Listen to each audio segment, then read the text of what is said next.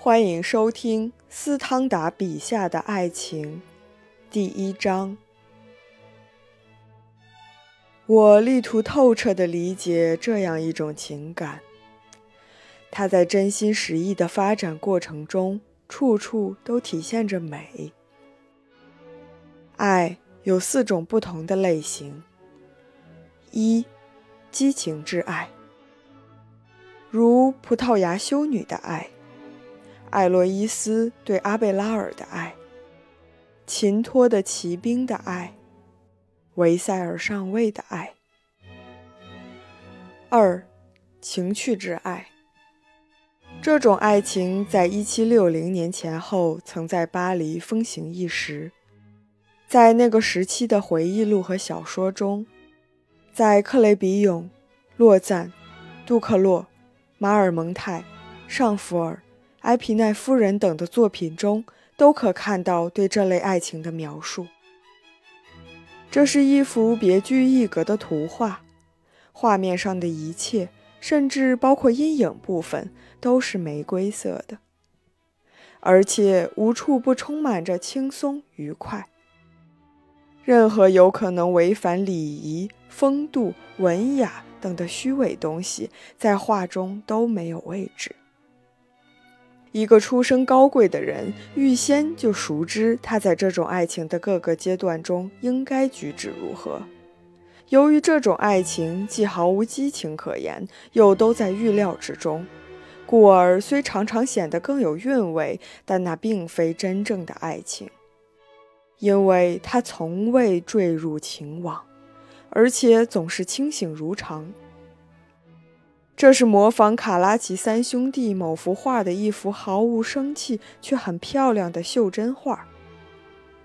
激情之爱能使我们舍弃个人的一切，而情趣之爱却只知去迎合需要。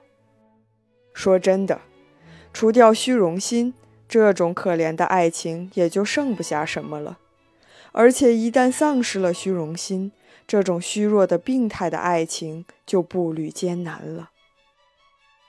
三，肉体之爱。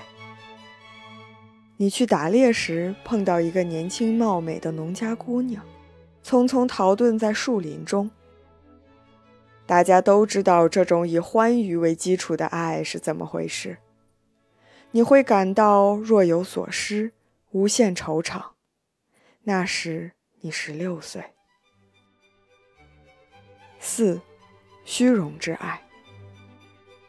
大多数男人，尤其是法国男人，都渴望能有一个为上流社会所欢迎的时髦妻子，就如同有一匹漂亮的骏马。这是每个年轻小伙子必不可少的奢侈品。这种虚荣只要稍加激发，就会使人激愤起来。有时这里面有着肉体之爱的因素，但并不全然如此。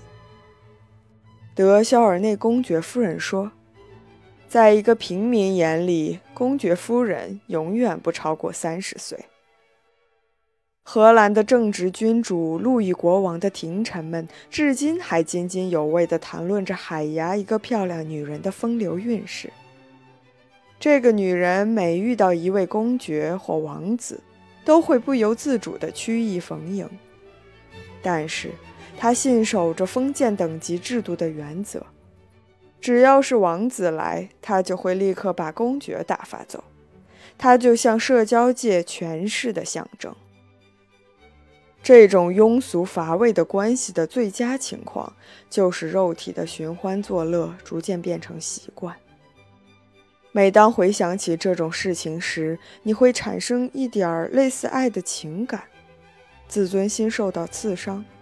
分离时又郁郁寡欢，而小说的浪漫情调使你喘不过气来。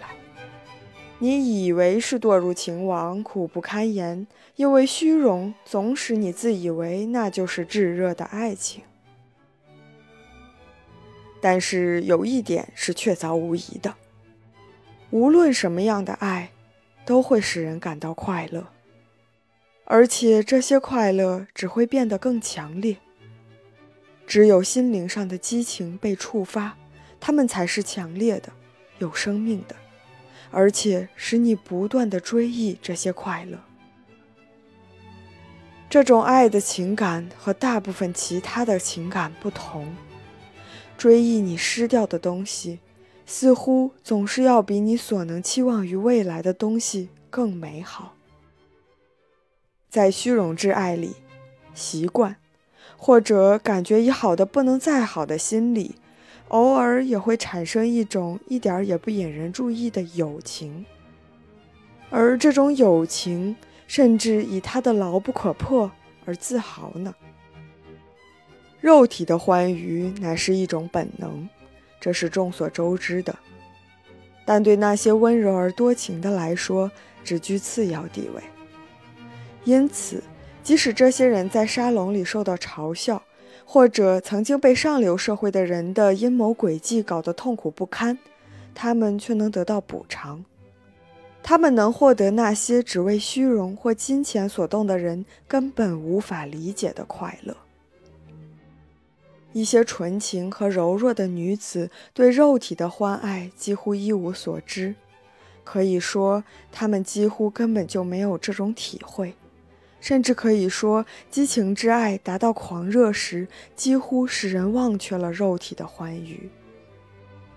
有些男人是一种万恶的虚荣的受害者和工具，这类人大抵都很冷酷无情，因为他们就像古罗马暴君尼禄一样，总是感到很恐怖，所以总是以小人之心夺君子之腹。我认为，这些人只有在享受到最大的虚荣时，也就是说。只有当他们在供他们寻欢作乐的对象身上施暴施虐时，他们才会感到生理上的满足。不如此，这些人就得不到安全感。当然了，人们尽可以把爱情更细分为八种或十种，而不只限于这里所分的四种。在男人中间，也许有多少种看法，就有多少种情感方式。但是术语上的差异丝毫改变不了下面的推理：人们在世间所能遇到的一切爱情，都是根据同样的法则产生、成长和死亡，或者升华到不朽的。原文注解。在激情之爱中，葡萄牙修女指的是玛丽亚娜·阿尔卡弗拉达。她在修道院中给夏米里伯爵写了五封热情洋溢的信，表达了强烈的爱。这些书信1669年以译本形式出版。艾洛伊斯，法国神学家和经院哲学家阿贝拉尔的学生。他和阿贝拉尔热情相爱，酿成悲剧。